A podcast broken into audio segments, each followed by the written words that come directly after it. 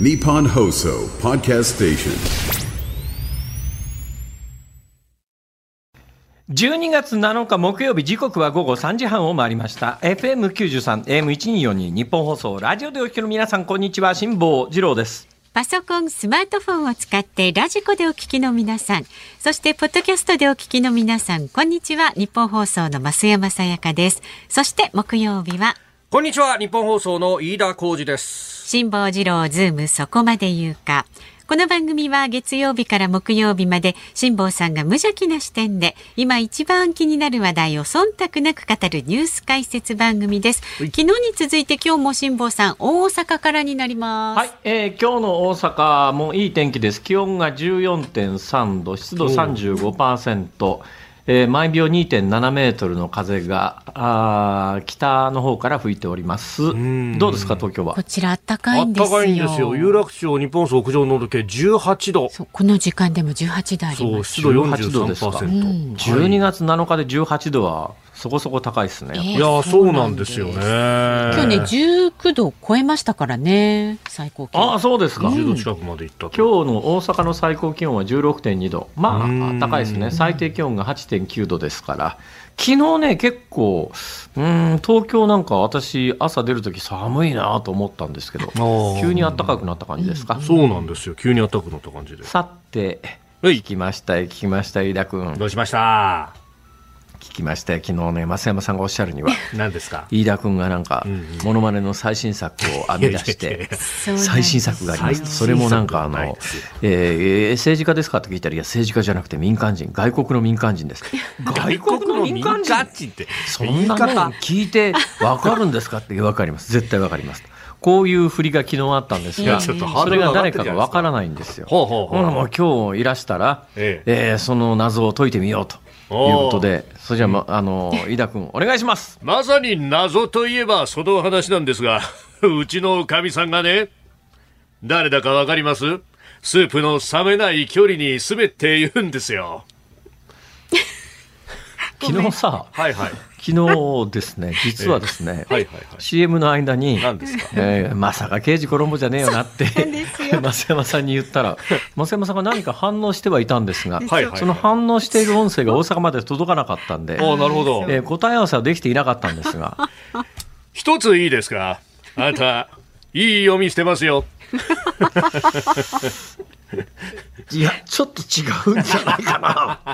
いや、だからなんか違うような気がするぞ。いや、これはさ、ハードルが上がってるからそうなるわけですよ。これ。あれは、ね。誰だっけ？小池さんだっけな？小池完全に吹き替えですからね。これ吹き替えとしかも初代っていうね。初代初代。だからあれ何代かあるんですか？そうみたいですね。僕も最近のあの、刑事コロンボの吹き替え版っていうのをみんな見てないんで、なんとも言えないそういえば昔そう。昔あの笑うセールスマンとかやってたっけ？おー。あはいはい。いやそうじゃない？飯田君が。あ私あ、はい。そうですね。えあの、モノマネはしましたね。私の名前は大平徹かあれは。ん大平徹さん？あ、そうそうそう、平徹さん。はい。大平徹さん。ごめん。あの肝心のものまで聞いてなかった？いや、いいんですよ。滑ったのもう一回やらすって、こう、拷問以外何もでもないお願いします。やめてください。私の名前はモグロ福蔵。だからどれもこれもちょっと。ね、それいけるいける。あいけるいける。いけてるいけてる。似たような感じになってます。しかしねかなりいけてると思うよ東京大阪専用線使ってやることかっていうとなかなか違うじゃないかというね。いやいや何を言ってるんですか。何を言ってるんですか。そういうことが大切なんですよ 小さなことからコツコツとね えーあの西川西川西川のりおさんじゃねえやじゃないですね。はい。はい。西川きよしさん吉川清さ。んですね。ははいい。いやなんかこの間昨日だ昨日久しぶりにはいはい。なんかの番組のなんかあの打ち合わせかなんかに来た人がいてですねほう。その方がこう企画書みたいなのを出してくれて、ふっと見たら司会西川きよしさんだああ司会西川きよしさんだと思って懐かしいなとおお。えそれだけのことです。はい、それ以上これあの発展する話ではありませんので。あそうなんですえか。あとはあの適当に引き取って飯田君喋ってください。いや、ちょっと待って待って。やる気ないですね。やる気ないじゃないですかそんなことないっすよ。そんなことないですか？はい、もう今ねやる気に満ちてるんでいやいやいやいやいや、今、あの、スカイプで繋いでますけど、なんですほとんど頭抱えるようにして顔拭ってるじゃないですか。いやいやあのね、えー今年末年始ちょっとねはい海外に行こうかなと思ってるんですよ。で今年末年始なかなか海外に行く人減ってるって話じゃないですか。ああ、あ、円高だ、あ、円お安だからかげでですね、年末年始の飛行機が結構キワキワになっても取れたりなんかして、で行った先の移動手段を考えたときに、えー最近、飯田君、海外行ってます？あの、この間の夏休みに、ベトナムに行った。あベトナムですか。はい。まあ比較的あの日本人が今行ってもそんなに高いなっていう感覚のない国ですね、あそこは。そうですね。リーズナブルでありました。そうですね、はいベトナムだと、まあまあ、あの日本円のそれなりの強さを実感できるという、えー数少ない国だし、比較的あのチケットもお安いし、時間的にもあの短かったりなんかするんで、ベトナムは海外旅行の今ね、行き先としてはおすすめですね、これ。治安も治安も悪くないですよね、うん。基本的なベースの治安は悪くないですよね。はい。それで言うとですね、はいはい。私があのよく行く東南アジアの国々は、ほとんどあの外務省の危険情報で言うと、大体まあ1ぐらいのところが多いんですよ注意して行ってくださいと。うん。ところが、中国本土って外務省危険情報上、1も出てないはずだよね。そうですね。はい。出てないはずです。ゼロですか？えっと、つまりそのはず1から1、2、3、4とあの危険情報があって、4になるとすぐ退避しろとか、はい3になるとあの渡航はやめようねみたいな話ですよね。はいはい。えーだけど中国本土は確か外務省の危険情報だとゼロのはずじゃないですか。全然危険がないはいこれ最近これだけね、はい。あの中国行く日本人とか中国で日本人ビジネスマンが拘束されてる状況なのに、ゼロでいいのか飯田君。確かに。だって飯田君なんか中国行ったら絶対捕まるだろいやいやいやいや。まあ、そしたらさ、はいはい。えー東南アジアの他の国が危険情報が1になってて、中国が渡航情報が何にもないっていう現状は、なんかこれ、釈然としないな、なんかあの政治的配慮が働いてるんじゃないのって気がするわけですよ。飯田君なんか絶対、絶対読んだもんね。そんな、何度も何度も言わないでください。辛坊さんって似たようなもんなんじゃないですかわかんないけど。違います。違います。決して違います。まあ、ただ、あの、確か、今まだビザがいるとかそういう、こう、結構厳しめの状況が続いてるんじゃなかったですかね。それと渡航情報と関関関関係ないだろう。で、渡航情報を見ますと、一応その、おー新疆ウイグルとチベットの自治区に関しては、レベル1の十分注意というのが出ていると。北京、上海は？えー何も出てないです。えーだけど飯田君、北京、上海行くと？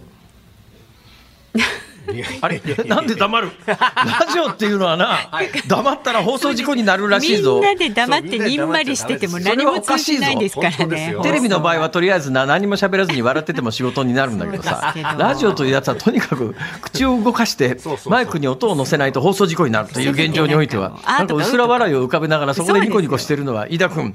それは職場放棄に等しいんではなかろうか。職場放棄じゃないですよ。いやーでもそう、確かにね、中国に関して、これ、アメリカは確かレベル3にしてるはずなんですよ。渡航をしっかり注意しあアメリカはだから中国に行くに際して、ええそうなんだってこれだけさ、中国で日本人が拘束されている事案が、ね、報道されているにもかかわらず、渡航情報で何の注意喚起も外務省が行っていないというのは、これはまあ政治的な配慮以外考えようがないんで、飯田君、はいこれちょっとい言った方がいいよ。いやいやいや、7月に誰に言うんだ？改正してますし。まあ、いいや。やばいですよや、その話をしようと思ったんじゃないんだ。何ですか？年末年始あ年末海外に行こうと思ったら、はいはい。えーその国ではですね、うんうんうんあのほら最近近所ガムとかあのハワイとかしか行ってなかったんでふっと気がついたんですよはい。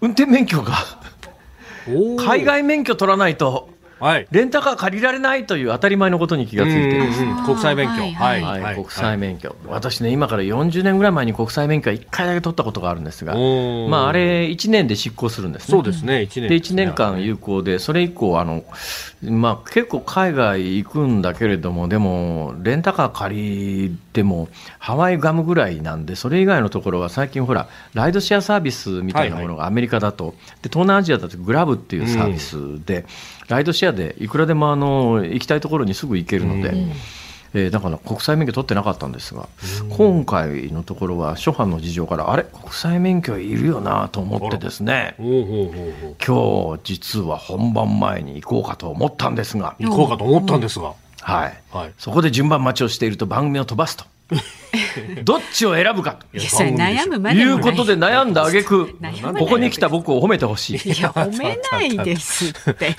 前々から約束してますから、これ。うん、決まりですからね。さね先言ってください。はい、ですしね。はい、じゃあいいですか。刑事コロンボもう一つ不発だったな。ね、昨日はね似てたんですけどね、ちらっとあそうなの？全面的に俺が悪いみたいになってますよ。はい完全にもらい事だから。さあ、ズームそこまで言うか。この後は昨日から今日にかけてのニュースを振り返るズームフラッシュです。で、4時台は政治資金パーティーをめぐる問題で松野官房長官コメントを控えるというニュース。で、5時台は75歳以上の医療費窓口負担2割へ引き上げを検討というニュースにズームしていきます。番組ではラジオの前のあなたからのご意見お待ちしております。辛坊さんのこのトークに関することですとか、気になるニュースなど、メールは zoom zoom アットマーク 1242.com 番組の感想など X でも参加してください。ハッシュタグ漢字で辛坊治郎、カタカナでズーム、ハッシュタグ辛坊治郎ズームでお願いします。で今日もお届けいたします。5時26分頃ズームオンミュージックリクエスト。今日のお題は？飯田君の刑事コロンボのモノマネを聞いたときに聞きたい曲。飯田くんの刑事コロンボのモノマネを聞いた時に聞きたい曲。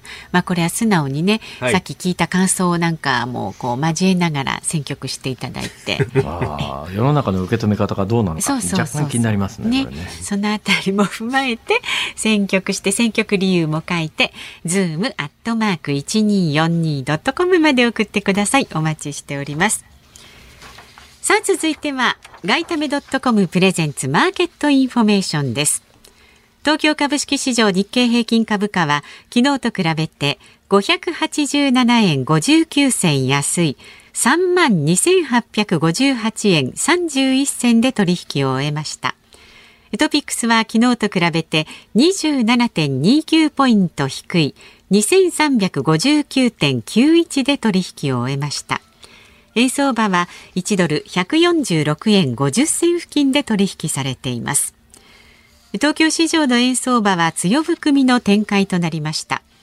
市場では今月18日、19日に開催される日銀の金融政策決定会合でマイナス金利解除の観測が浮上すると日本の長期金利が上昇、円買いが優勢になりまして146円台半ばまで上昇しています。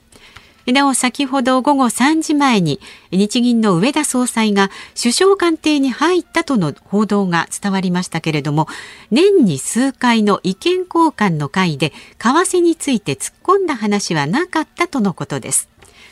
海外市場ではアメリカの新規失業保険申請件数などの経済指標が発表されます。今週発表された労働関連指標の結果からアメリカ労働市場の減速が意識される中で注目が集まります。以上、ガイタメドットコムプレゼンツマーケットインフォメーションでした。大阪梅田のニッポン放送関西支社と東京有楽町ニッポン放送をつないでお送りしています。辛坊治郎ズームそこまで言うか。この時間はまずは昨日から今日にかけてのニュースを紹介するズームフラッシュです。京都アニメーションのスタジオが放火され36人が死亡32人が重軽傷を負った事件で殺人罪などに問われた青葉真司被告に対し検察は死刑を求刑しました判決は来年1月25日です共同通信によりますと自民党の派閥の政治資金パーティーをめぐる問題で安倍派の所属議員の中に最近の5年間で9000万円を超えるキックバックを受け裏金にした議員がいることが分かりました。安倍派全体での裏金は5年間で1億円を超えるとみられています。政府が3人以上の子どもがいる世帯の大学の授業料を所得制限なしで無償化する方向で調整していることが分かりました。自民党の税制調査会は幹部会を開き所得税などを4万円差し引く定額減税について年収2000万円以上の人を除外する方針を確認しました。イタリア政府は中国に対し巨大経済圏構想一帯一路からの離脱を正式に通知しました。日本大学は昨日違法薬物事件を受けて廃部の方針が示されたアメリカンフットボール部の部員を対象に説明会を開きました。オンラインを含め200人以上が参加。今後の手続きについて副学長が説明しました。南米ペルーで服役中だった藤森元大統領が6日釈放されました。日系2世で85歳の藤森元大統領は2010年在任中にペルー軍による市民の殺人事件を指揮したとして禁錮25年の有罪判決が確定し服役していました。JR 東海は今年の年末年始に過去最多となる1日平均434本の東海道新幹線を運行します。またおよそ20年ぶりに全席指定となるのぞみも287本で最多となります。えー、飯田君、忖度の歌は年末年始の新幹線が、のぞみがもうあの自由席がなくなるって話ですか、うん、はい、そうですね。自由席がなくなるというニュースではなくて、何ですか、えー、でも自由席がなくなった上で、本数が増えるんですか、うん、まあ、そうですね、臨時便を結構出しますんで。それがあって1日平均434本という。結構1日434本ってすごい勢いで新幹線、はい、そんなにたくさん新幹線ってあるの？あああるはあります。はい。でその上東海道新幹線は全部が重力路編成で全部が同じ座席割りをしているので、えー、差し替えも随時可能というですね、えー、ここが JR 東海さんのプライドなんですよ。434本ということは434かける16両走るってことだよね。そうですね。はい。でも434本かける16両の、えー、新幹線が存在するというわけではないんだよね、これが。ここがね、ええ、この間もあのネットニュース見てて、ああ、バカだなと思ったのは、まあ、ネットニュースじゃなくて国会の議論かな。なんかあの大阪万博で、駐車場から会場までピストン輸送をバスですると、でなんか1時間に90本かなんかあのバスを出すので、はい、そうすると45秒間に1回という計算になるので、はい、45秒に1回で、1時間に90本ってどんだけ運転手がいるんだみたいな、そんなこと物理的に不可能だろうみたいな議論が国会で行われて、はい、この人たち、頭悪すぎねえかと。うん別にさ、それ別に90台いらないわけでさ、まあそうですね、その駐車場から会場まですぐなんだったら、別に45秒ぐらいピストン輸送して、行って戻ってくるだけの話だから、別に45秒どころか30秒ごとでも出そうと思えば楽に出せるわけで、なんか、1時間に90本、そんなにバスの運転手がいるのかって。その議論、頭悪すぎねえかと思うんだけど、そういうことが平然と国会の中で言葉として交わされるって飯田君大丈夫かこの国は。まあね、パッと聞くとそう思っちゃうのかもしれないですけど、まあちょっと想像すればね。それでいうとさっきのね、はいはい、勘違いで1日平均436本、436本の新幹線が、え出て、これが16両編成だから、はい、436本かける16両というとんでもない数の新幹線の車両があるんだっていう話にはならないんだけれども、それと同じ議論だよね、さっきの話。そうですね、おっしゃる通りですね。はい、なんだろう、なんか日本はとんでもないところで劣化してないか？なんか、まあ、脊髄反射的なものが増えたんですかね。あなんかね、本当になんかね、日々の議論を聞いてて、おいおいと思うことがあまりに増えてね、うん、ちょっとやっぱり日本の学校教育大丈夫かと。え。ー、で、まあ、今後はあの、え大学はあの3人目以降、無償化？ああ、はい、うん、そんなニュースが今日は入ってきておりましたね。はい、はいえー、飯田君は一人っ子？えっ、ー、と、私自身は弟が一人。二人兄弟でした。二人兄弟、はい、だからまあ関係ないっちゃ関係ないんだな。まあそうですね。うちほら子供三人三人ですよね。三人目の子供も全額親丸負担でさ、はい、私立高い学費の私立行きやがったからさ、行きやがった。4年間トータルで。うん、俺は別にそれで文句言わないよ。うちはそれが出せる家庭でよかったねとこう思うだけだから。いけない子供にの学費を公費で負担するという。うん。だけどね、はい、さっきのあの45秒で1台バス出せるか出せないかの話と同じでさ、ほうほう。いくらなんでも頭悪すぎるだろうみたいなことを大学出たってまともな日本語で文章を書けないような子どもたちもいるわけで、それも含めてだな、はい。公費で負担するというのは、もしかすると学生救済策ではなくて、学生不足に悩んでいる、えーまあ、ゆやあの、まあ、十分な教育が行われているとは思えないような大学も含めての一括救済策なんじゃないのかと。うん。ね、はい。だからまあ、国公立だけ補助しろみたいなことを言うと、飯田君はここ国公立か？まあまあそうですね。はい。皆さんの税金で出させていただきました。ありがとうございます。あ偉いね。え？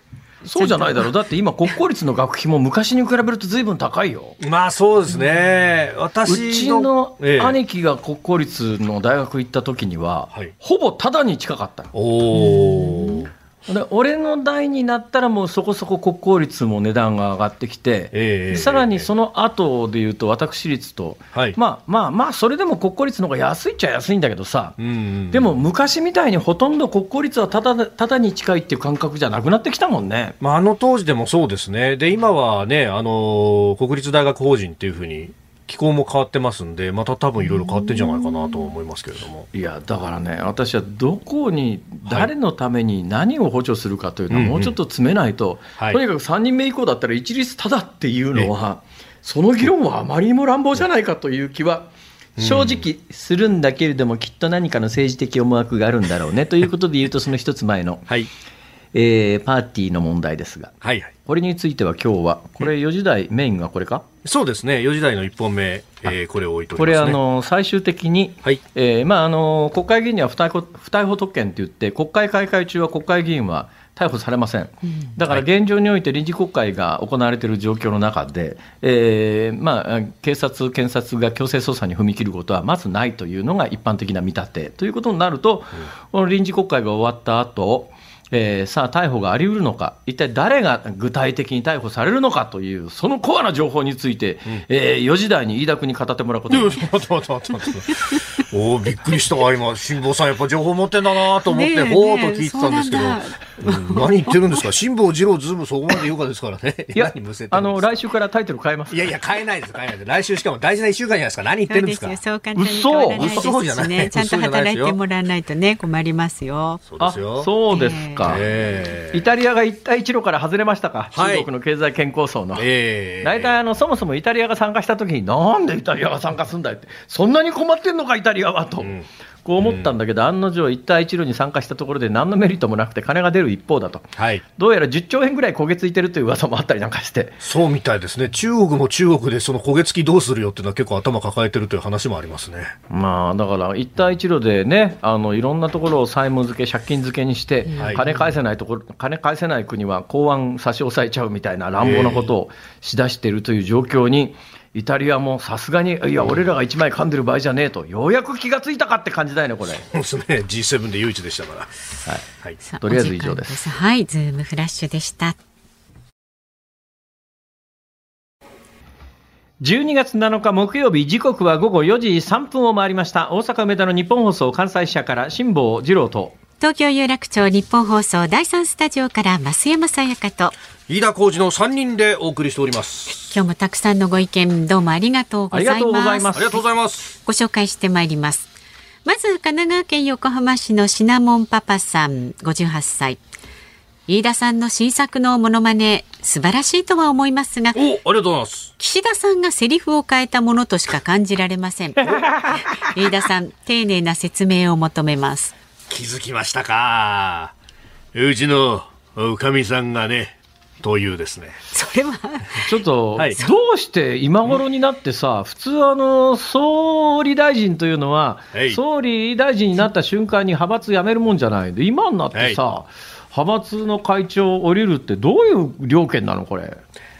えまあさまざまなあー議論がえーありました。まあ、辛坊さんのご指摘のような議論もあったわけですが、えーまさにえー慎重にえー検討を重ねたところで、えーご理解いそれただきたい。さっきのコロンボとどこが違うのよ？えーまさにえーうちのかみさんが、どっち？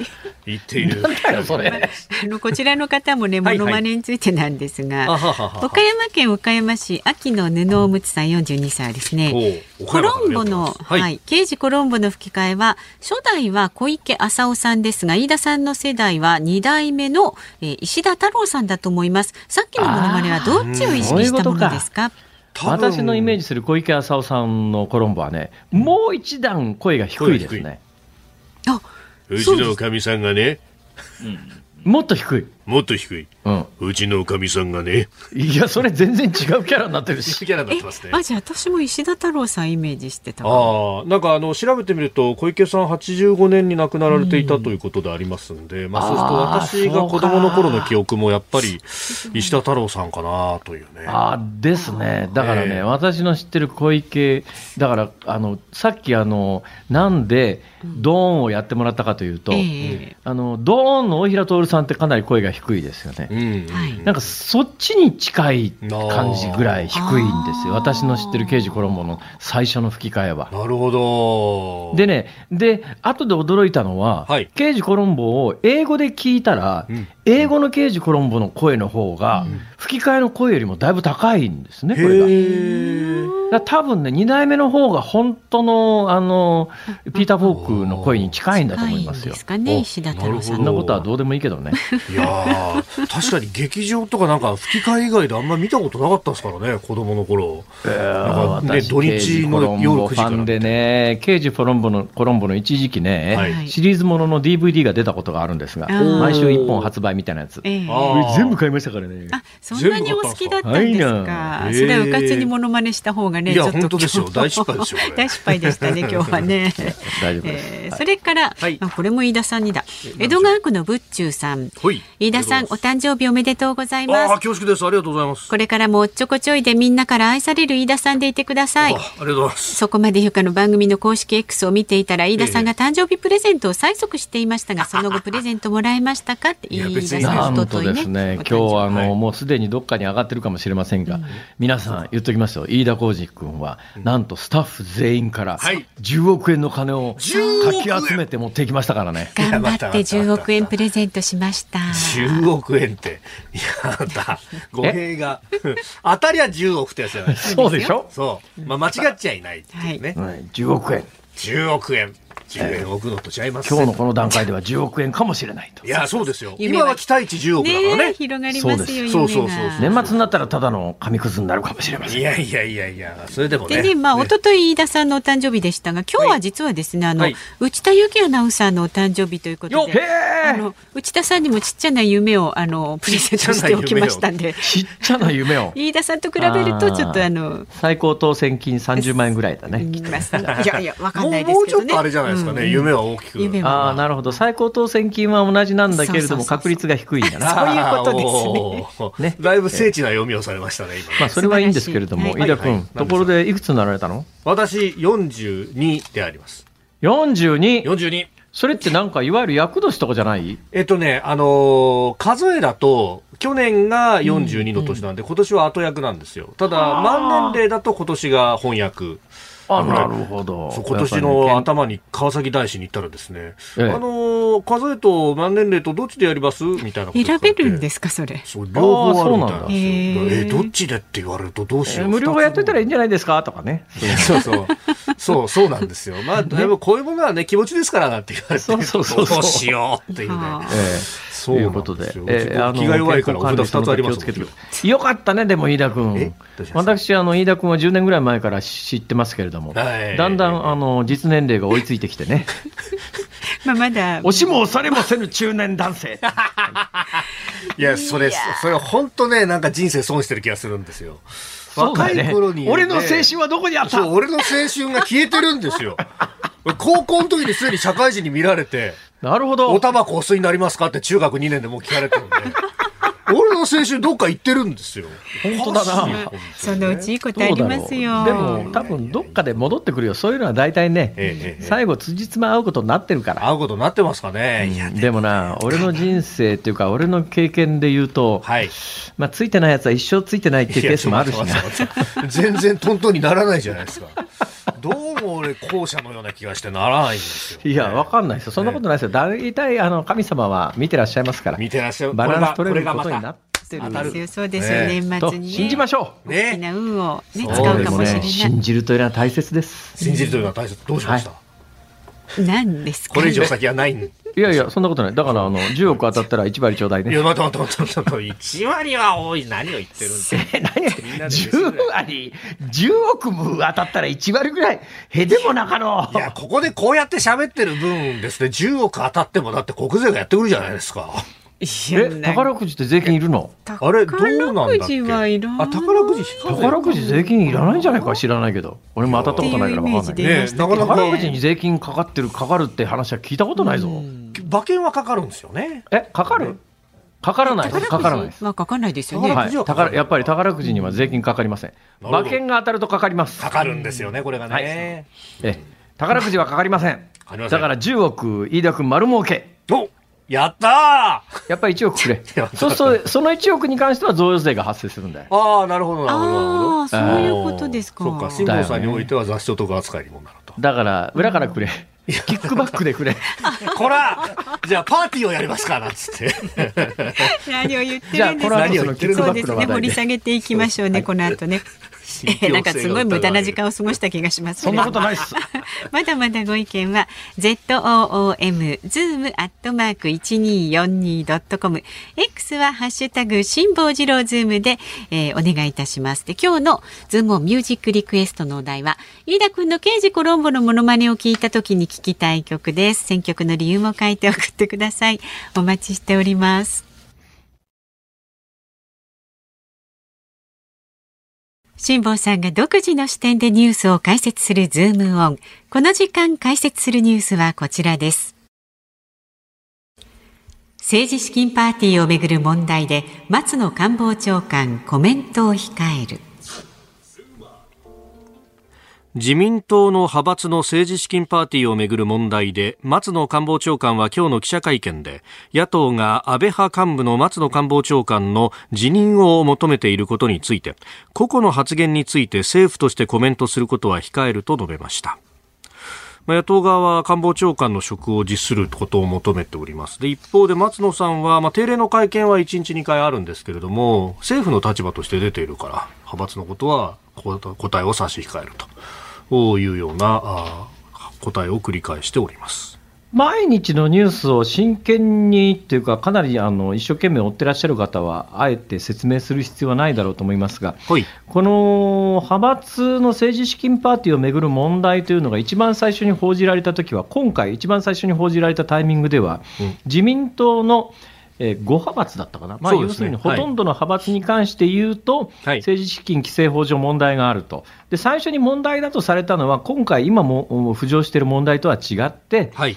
あの政治資金パーティーに関して言うと、一企業団体から、うん。あの一つの、えー寄付あでも政治、えー政治資金パーティーに拠出できる金は20万円が上限なのに、まあ、間、国会議員を何人も通じているので、えーあの確かに一つの国会議員を通じて納められているのは20万円までなんだけど、複数の国会議員のやつを全部足し上げると、あれ、き一企業団体から、えー一つの派閥のパーティーに20万円以上お金が支払われているのに、20万円を超えると名前を出さなきゃいけないのに、はい。名前が記載されてないんじゃないの？っていう、そういうはい。扱いをされてたのが自民党のほとんどの派閥だったよというのが最初のニュースなんですよね。うんうん、そうですね。ところが今、はい。それとは全然全然違う話で、はい。えー今話題になっているのは自民党の中で安倍派、それに続いて二階派というのが出てきましたけれども、うん。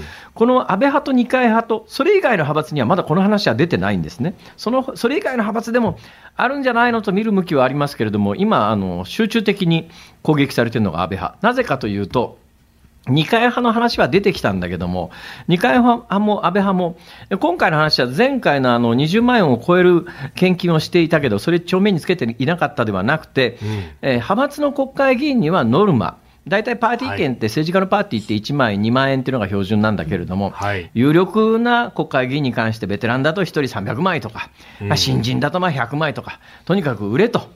えー企業回ってこいと、団体回ってこいと、でパーティー券売れと、そのパーティー券売った金を派閥にあげろと、うん。まあ、ご存知のように、飯田君なんかはまあ仕事で政治資金パーティー金払わずに見に行くこと多いと思いますけど。いやいやいやまあ食うもんなんかないわね。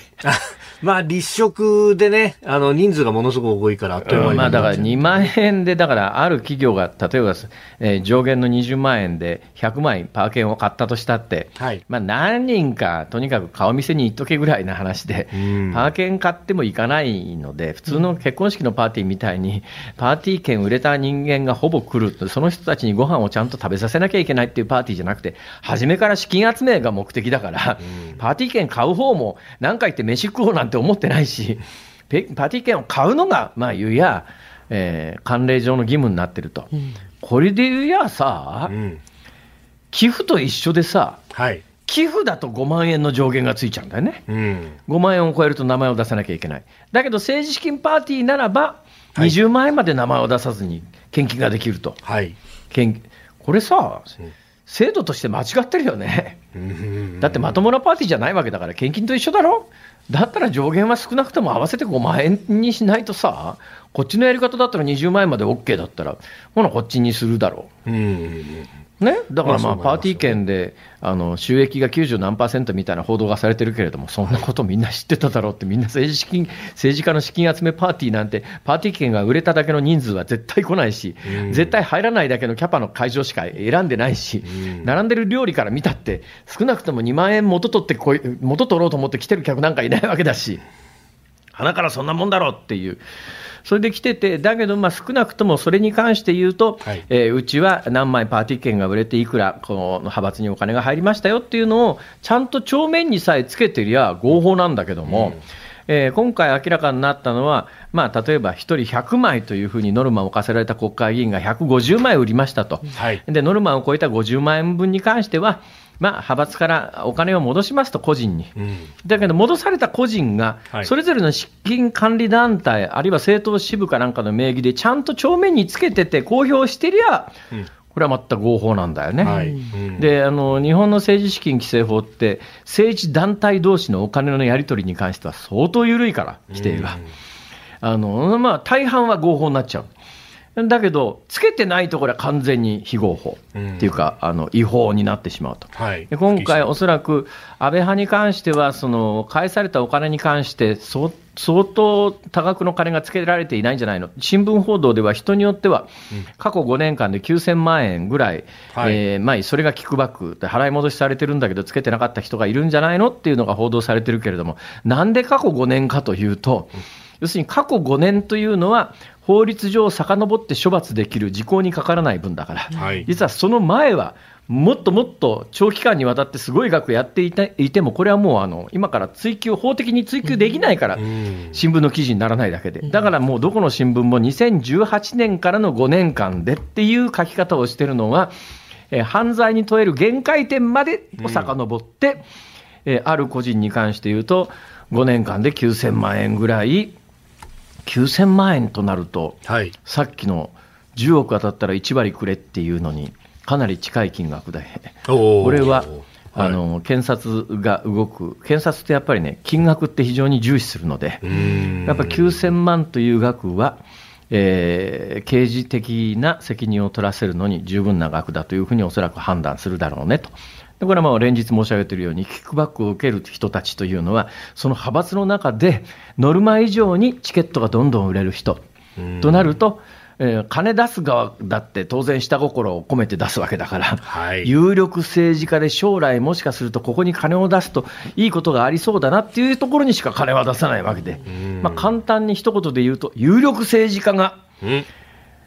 おそらく今後、訴状に上ってくる可能性が高いと、つまはい。りノルマのチケットを売るのに、アップアップぐらいなええ。若手の議員とかは、訴状には上ってこないよねっていう、そういう構造の中でさ、誰が名前が上がってくるんだというと、はい。その安倍派ですわ。ええさっきあの二階派っていうのも最近上がってきてますが、二階派に関してあんまり報道されないのは、ですね、はい。二階派の説明によると、あのキックバックはしてますけれども、それに関しては帳面にあのそれぞれの国会議員がつけてるはずですっていう説明をしてて、でも今のところやっぱりつけてるんじゃないのっていう、それ以上の報道がないんで、二階派に関してはあんまり報道されないんだけど、安倍派に関してはやっぱり、その有力議員の人たちがキックバックを受けていて、つけていなかったケースがかなりありそうだな、さあ、その問題は有力な国会議員とは誰かという話なんですが、はい。安倍派でうん一番偉いのは、亡くなられた安倍さんなんですよ。うん。ね、それは当たり前。だけど、安倍さんが亡くなられた後、他の派閥と違って、まあ、安倍さんの力が大きかったせいもあるんだけれども、はい。次誰っていうのの、ええ。えー選出に苦労をしてですねつい今年の夏にはい。決まったのでは、集団指導体制にしましょうかという、ものすごい曖昧な決着で、はい。有力なえー5人の国会議員を軸に、はい。えープラス1名の塩谷さんという、この人、はい。座長という役どころで、これ座塩谷さんを座長という役どころにして、えーそれ以外の5人の有力国会議員。の、まあ、いわゆる集団指導体制にしましょうということが決まったんだけど、その座長の塩谷さんが11月30日に、はい。えーキックバックなんかあるんですか、うん、あると承知してますみたいなことを言っちゃって、ええ本能そこから数時間後に、いや、あの撤回します、撤回しますっつったって、あんたさっき言ったからあるってって、座長がそれ言って、数時間後に撤回っていうことになると、もう全員の感覚で言うと、この人たち、そもそもそれが悪いことだと思ってなかったんじゃないのっていう。で急にみんなが騒ぎ出したんで、あれ、悪いことなんだって言って、あれ、俺、とんでもないこと言っちゃったかもみたいな、それで撤回すると。となると、まあ、有力なその安倍派の幹部の5人と、えーいうのがクローズアップされることになるわけです。その5人のうちの1人が、先ほど飯田君が言った、はい現官房長官。松野ま博一さん。あ、あの昔ながらの言い方をすると、総理大臣の女房役はいというふうに言われることが多いですが、ええまあ、大臣の一人ですね、この官房長官の松野さんというのと、えーそれから今の経済産業大臣の西村さん、はい。えーそしてあのこれはす党の方の役職ですが、国国対委員長の高木さん、はい。えーそれからこれもまた党の方の役職ですが、政調会長の萩生田さん。うん。それからあの参議院の有力者であるところの参議院幹事長の世耕さん、はい。この高木さん、松野さん、西村さん、萩生田さん、世耕さん、まあ、いわゆる安倍派5人衆と言われる人たち、プラス、まあ、塩谷座長で、大体これ6人で安倍派は回していこうねということになると、さあ、この6人プラスあと1名、えー今年の夏の集団指導体制を決めるときに、はい。一人だけまあ外されたというのか、あれ、なんて言ったらいいのかな、表現として。下村さんという東京都、はい。東京11区かな、えーの国会議員の方がいらっしゃって、この方は文部科学大臣かなんかを歴任されている有力国会議員なんだけれども、はい。えーまあ多分えーいろんな人との圧力があって、なんか一部の週刊誌報道だと、はい。えー派閥の会長になりたくて、有力者、あのもう、まあ、いそういう意味では、有力者という意味で言うと、森喜朗さんなんか有力者だよな。うんうん。だけど今、国会議員じゃないのかも、森さんは。ね。はい。森さんはもう国会議員ではない。えーまあ、あのお金を渡したんじゃないのみたいな一部報道をされたりなんかして、えーちょっとそのいわゆるそのあ安倍派の集団指導体制の中からは今、外れちゃってますが、下村さんという方がね、うん。いらっしゃって、まあ、あの大体衆目の一致するところで言うと、えー塩谷さんを入れてこの7人ぐらいが、いわゆる安倍派の幹部で、はいえー当然幹部で将来、今、名前を挙げた中には、総理を目指す方々もいて、この人たちが総理になったときに、当然のことながら、うん。やっぱりあのパーティー券で援助しておいた方がいいなという人たちもたくさんいたであろうということを考えると、飯田君、はい。誰？誰って言われても。ねえ。で、まあ、かつね、派閥の事務総長をやってた方々が、この中で、えー西村さん、松野さん、高木さん、そして下村さんと。いらっしゃる。まあ、あー事務総長をやってたからといって、会計に関わってたわけではないんだと、こういうふうに、まあ、高木さんそうそう。で、あのーこれ、何の罪で挙げるかによるんですけども、はい例えば、今、名前を挙がってる人以外で、誰かが、まあ、あのー検察の捜査対象になったとしたときに、えええー事務総長というのは会計責任者、派閥の会計責任者ではないんだけれども、その人たちが直接キックバックで挙げられなくても、それ以外の人間が挙げられたときに、事務総長は場合によっては、うんあの共謀共同正犯ということで、はい共謀の罪を問われる可能性がある。ある。ということで言うと、えーまあ、あの松野官房長官が、えーまあ今日あたり、もうとにかく記者総出で突っ突っ込まれて、うん。あのさ、官房長官の記者会見だから、政府の立場だから言えないっていう言い方をいつまで続けてるつもりですか、あなたそ、この件に関して官房長官という立場を外れて、喋りなさいよっていう、今、あのプレッシャーの中はい。で、おのおのが、まあ、さっきみたいにですね、えーさっきの飯田君みたいにですね、えーなんだっけ、なんですか？なんかあったね、ツッコミのメールが入ってたよね。ああ。詳細な説明を避けるじゃねえや、なんだっけ。いや、まさにしっかりと。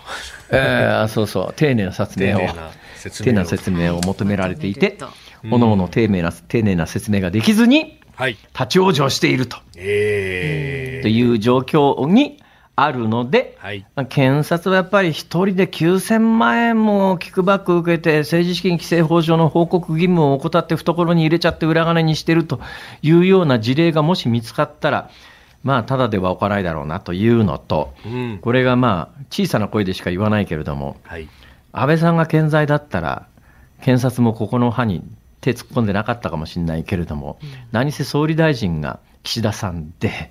えーやっぱりね、どうしたって権力の顔色を見るに際して、現状の権力は岸田さんだというところの中で、えー検察は動いてるんじゃないのというようなうがった見方を、井田君、性格悪いよ、そういうこと言う。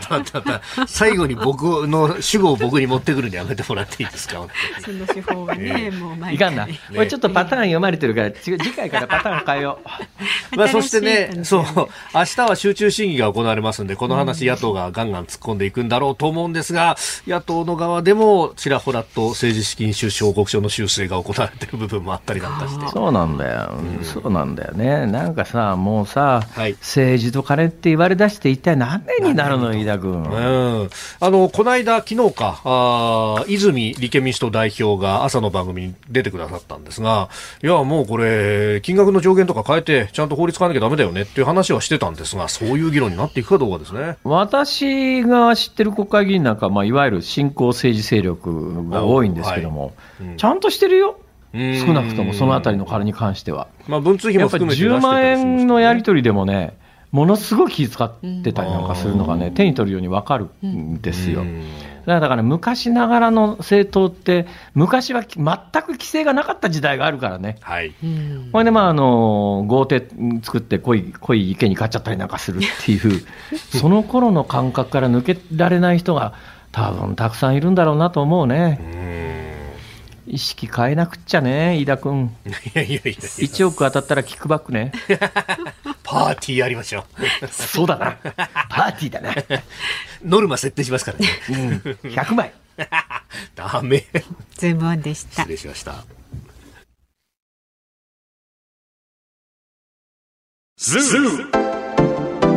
ニッポン放送辛坊治郎ズームそこまで言うかをポッドキャスト YouTube でお聞きのあなた増山さやかです。飯田浩司です。お聞きの内容は配信用に編集したものです。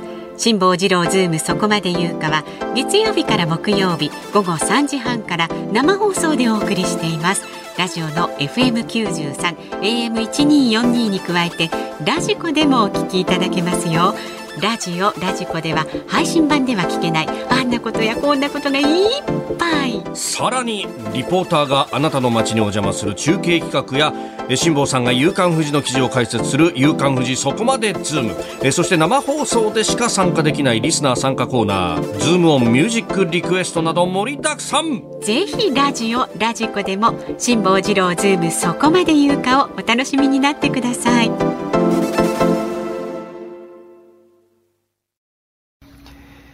12月7日木曜日、時刻は午後5時を回りました。こんばんは、辛坊治郎です。こんばんはニッポン放送の増山さやかです。こんばんは日本放送の飯田浩司です。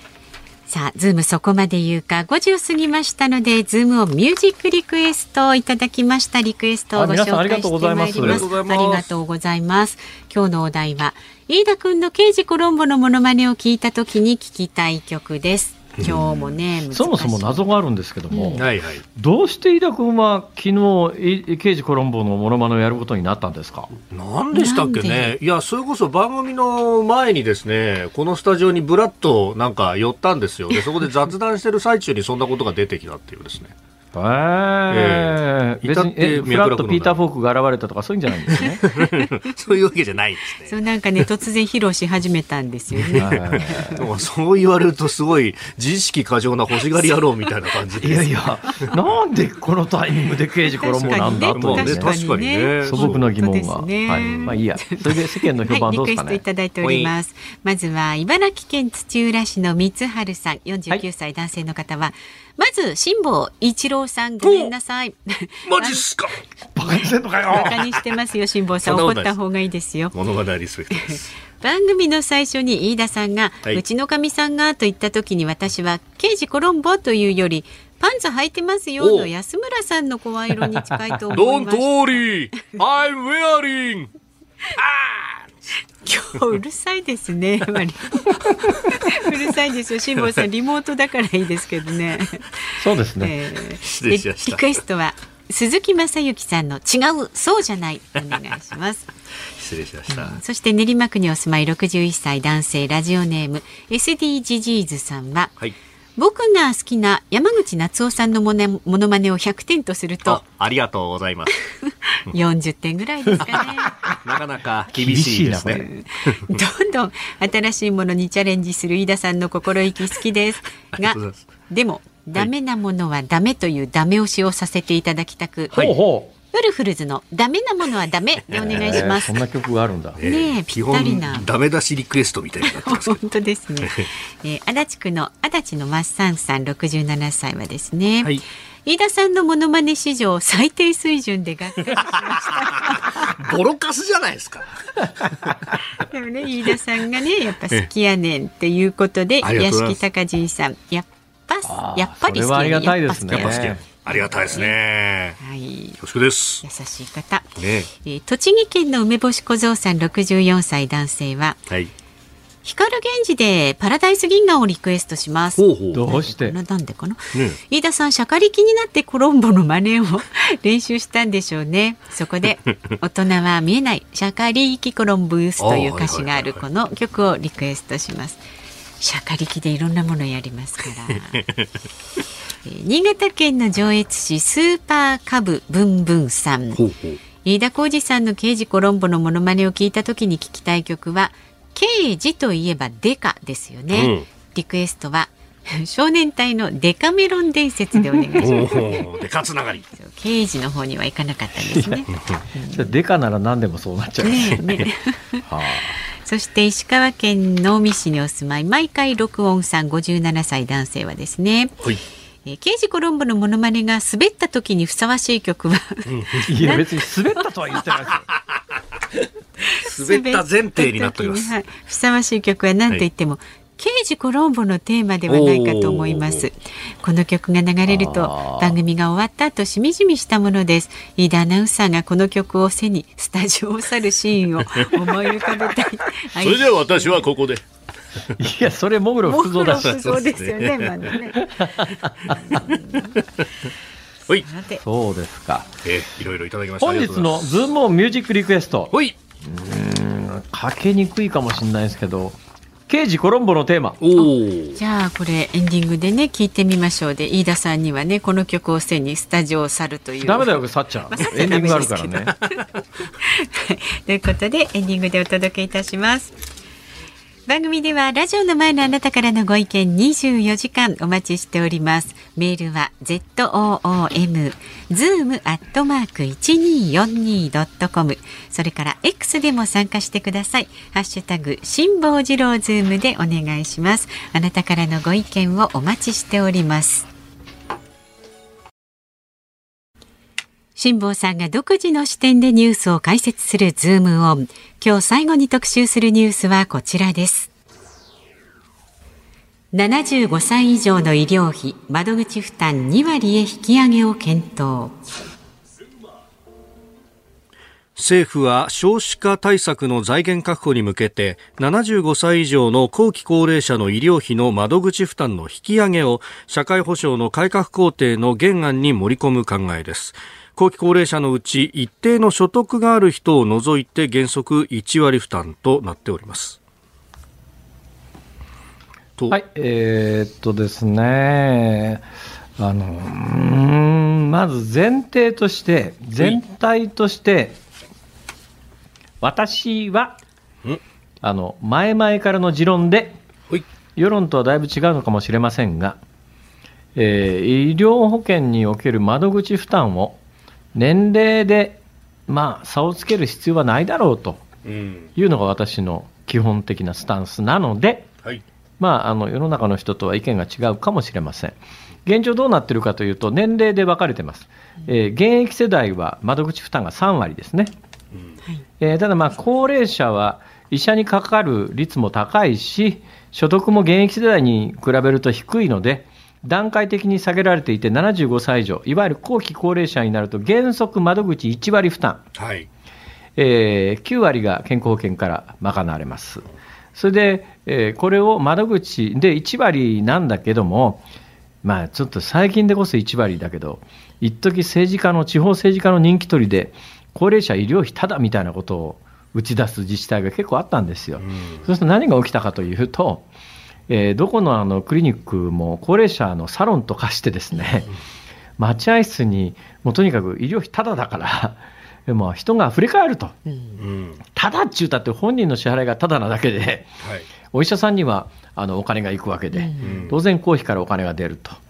でそれはどうなんだろうって、やっぱりちょっとあの、えークリニックが高齢者のサロンと化してるのはどうなのって話になって、まあ、だんだんあの、ただっていうのはさすがになくそうって、でもやっぱり今、原則1割負担なんで、現役世代はやっぱり3割負担、やっぱり3割負担ってそこそこ重いですか、やっぱり飯田君。うん。まあ、ねそれなりにかかるよねという感じ。まあ、でもまあ、アメリカあたりに比べると、医療費の、はい多分水準がね、基本設定価格がうんうん。アメリカあたりなんかに比べると、多分だいぶ安いんだと思いますよ。お医者さんの中にはそういうのにものすごく反感を持つ人も多いみたいですが、まあ、結構厳密に医療費いくらっていうふうに、はい。まあ、あの多額の健康保険が支払われてるからで、アメリカみたいにあの、えーそういうのはもう勝手にやって、ね、あの民間の医療保険入ってない人は病院で見てもらえないよっていう国じゃないのでね、基本はやっぱり公的健康保険を維持するためには、えー薬代がいくらであるとか、えー病院の治療代がいくらかっていうのは厳密に公費で決められてるんで、おそらくね、医療費全体の1件あたりの医療費みたいなことでいうと、例えば盲腸になった時いくらお金がかかりますっていうのは、まあ3割負担じゃなくて、その10割を考えたときにも、アメリカなんかに比べると、多分ずいぶん安いんだろうと思いますが、いずれにせよ、現役世代は3割負担、75歳以上の高齢者は、あの現役世帯並みの所得があるって、一定以上の所得のある人は2割以上負担になってますけれども、はいまあ、あの多くの方は1割負担。でその結果、何が起きてるかというと、今の医療費なんですが、えーまあ、75歳以上だとね、確か私の記憶で言うと、え1年間の1人当たりの医療費平均が90万円を超えてるはずです。うん。えーで65歳以上でも平均で1人当たり年間67万円とかそのぐらいいってると思います。じゃあ65歳未満はどうかというと、飯田君なんか年間ほとんど医療費使ってないよね。まあ、そうだと思いますね。私65歳オーバーですけれども、まあそれはもう個人のその、まあ、し生き方の問題もあると思うんですが、すね私もあの盲腸であるとか、がんであるとか、重大な病気の時には病院にお世話になって助けてもらいましたけども、普段まあちょっと喉が痛いとか、風邪ひいたぐらいでは、まず病院に行かないんで、年間の医療費もそんなにかかってないんだけれども、現実に例えば65歳未満で見ると、65歳未満ということは、まあ、60歳代の前半も入ってますが、はいそれでもね、国民1人当たりの医療費って年間平均で15万円前後なんですよ。うん。ところが65歳超えると、65歳以上の平均は67万円とかだから、劇的に上がるんですね。75歳以上になると90何万円になるわけですよ。で、き75歳以上で医療費全体の4割を使ってるんですね。うん。ということで言うと、本音は、政府の本音は、はい。今、1割負担だからこんなに高齢者の方がよ75歳以上はお医者さんにかかるけれども、これを2割負担にすることによって、おそらく、まあどうしてもの時以外はなかなか病院に行かなくなるだろうと、医療費全体を引き上げる、引き下げる効果があると。で、引き下げると。で、現状においては、あの、若い人、現役世代が払う多額の医療費が、その75歳以上の高齢者に支払われているんで、医療費全体の将来を見たときに、バランスをとって現役世代の負担がこれ以上増えないようにしましょうというのが、趣旨なんですよ。でそう説明すりゃいいのに、はい。今回のことに際して、いや、75歳以上の医療費を窓口負担2割へ引き上げて、えー少子化対策の財源確保しますっていう、こういう言い方なんだよ。そうすると、高齢者の立場からすりゃ、何？俺らの医療費の窓口が1割負担から2割負担になって、その負担する分が少子化対策に使われる、ふざけんなよって、高齢者はみんな思うよね。うん。この説明だとそうなんですよ。はい。だからお金に別にあの色がついてるわけじゃないんで、全体としてのバランスとしてのこの説明が間違ってるとは言わないけれども、えいや、今、とにかくあの若年層の皆さんの負担で高齢者の医療が賄われてるんです、で高齢者の皆さんにもちょっともう今以上に負担してくださいねっていう言い方が正しいのであって、高齢者の医療費の負担を増やして、負担して増え余った分に関して、少子化対策に回しますと、いや、そりゃ違うだろうってなるじゃないですか。なんでこういうバカな説明を日本政府はするんだと。真面目に現状こうなってますからこうさせてくださいって言ったら高齢者だってバカじゃないからみんなそりゃそうだねって思うところが、医療費高齢者増やして高齢者の窓口負担増やしてそれで少子化対策に回しますって言われたらちょちょちょちょちょちょっと待てよと。目的外使用だっていうふうになってもねそれは構造が間違ってんじゃないのかって。ん。なんでこんな説明を井田君するかな日本政府は。いや、そもそも論として、なんでこの少子化対策をですね、もう保険料の値上げの部分でやるかって、これ現役世代は別で2026年度から取るみたいな話が出てきてますからね。また社会保険料上がるっていうね。そう。だからねあの現役世代にこれ以上負担をさせないために高齢者の方も負担してくださいねっていう言い方が多分ね、うん。説明としては一番正しいんだと思うよ。ええ。それを高齢者の窓口負担を。を1割から2割に上げて、えーその分のお金で少子化対策を行いますって、それは違うだろうって、誰でも思うわな、うん。なんかこの政策考えてるやつ人たちって、はい。頭、相当悪くないか？うーん、なんなんですかね、説明の仕方というかね。そうなんだよ。だから同じことやるにしても、ええそれじゃないだろう。だから、あね、今起きてることを丁寧に正直に説明するという、一番の原点がどっかへ拭い去られてだね。それでまあ、レトリックばっかり使おうとするわけだよ。まあ、この説明すると、また世代間対立煽るみたいなことになっちゃいますからね。なんかね、本当にね、問題だと思うな。なんとかしてちょうだい、飯田君、なんとかしよう。あ下さん、時は今。総理、これでいいのか？要するにしっかりと、しっかりと検討してまいります。この与党の一角として公明党の代表はそれでいいと思ってんのか？ことほどさように、まだ検討段階ですから、辛坊さん。いや、うまいわ。念のため偽物ですから、ね。偽物ですよはい、ズームオンでした。ズモミュージックリクエストをお送りしたのは、毎回録音さん、スケさん、ヤグルマソウさん、大和出雲の白うさぎさん、ぶっとびあんこさん、ドレミさん、6人の皆さんからのレリクエスト、ヘンリーマンシーニ楽団、刑事コロンボ、ミステリームービーのテーマ、ということで。まあ、画面がこうなんか目の前に浮かびますよね。ねえ私、刑事コロンボで好きだったのがですね、はいあの、赤ワインの蔵の、まあ、犯人がちょっとミスで蔵の温度が上がっちゃって、んそこに貯蔵されていた赤ワイン全体の味が変わっちゃうっていう話とね、それからもう一つ覚えてるのがね、あの犯人は確かね、老女優かなんかなんですが、はい。もうあの最後の方でその老女優は認知症が進んで自分がやった犯行について覚えていないと。うん。それでもうコロンボも最後なんか私の印象で言うとなんかそこからしもう諦めある意味諦めて静かと静かに遠ざかると。つまり最後犯人逮捕されずに終わっちゃうっていうね。そういう回があるそういう回があったような気がするんですが、刑事コロンボについて喋り出すとあおふっと思ったんです。どうしました？チキチキマシンボーレースっていうアニアニメが昔ありましてね。そこにケンケンという犬が出てくるんですが。出てきました、出てきました。これちょっとやってくれる？今度。ちょっと違うね。見返してください。はい。練習しといてください。さあ、お聞きの日本放送、この後夕方5時30分からは伊集院光の種、6時からは鶴子の噂のゴールデンリクエストです。そして明日の朝6時からは、はい、OK 工事アップ。コメンテーターは元内閣官房副長官補で同志社大学特別客員教授の金原信勝さん。えー特別企画臨時国会いよいよ大詰め政党幹部連日生出演。日本共産党小池晃書記局長7時から登場です。ぜひお聞きください。その後8時からは春風亭一之輔さんあなたとハッピー明日のメッセージテーマは今我が山が我が家が欲しいものをお待ちしております。で来週12月11日月曜日からの辛坊治郎ズームそこまで言うか時間拡大。夕方6時までお届けいたします。ゲストは4時台に政治ジャーナリストの田崎史郎さん。5時台は大学ジャーナリストの石渡嶺司さんです。辛坊さん30分延長頑張ってくださいこのタイミングで田崎さんはタイムリーですね。ええーじゃあ田崎さんに一体誰が逮捕されるのか聞いてみよう。辛坊治郎ズームそこまで言うか、ここまでの相手は辛坊治郎と。増山さやかと飯田浩二でした。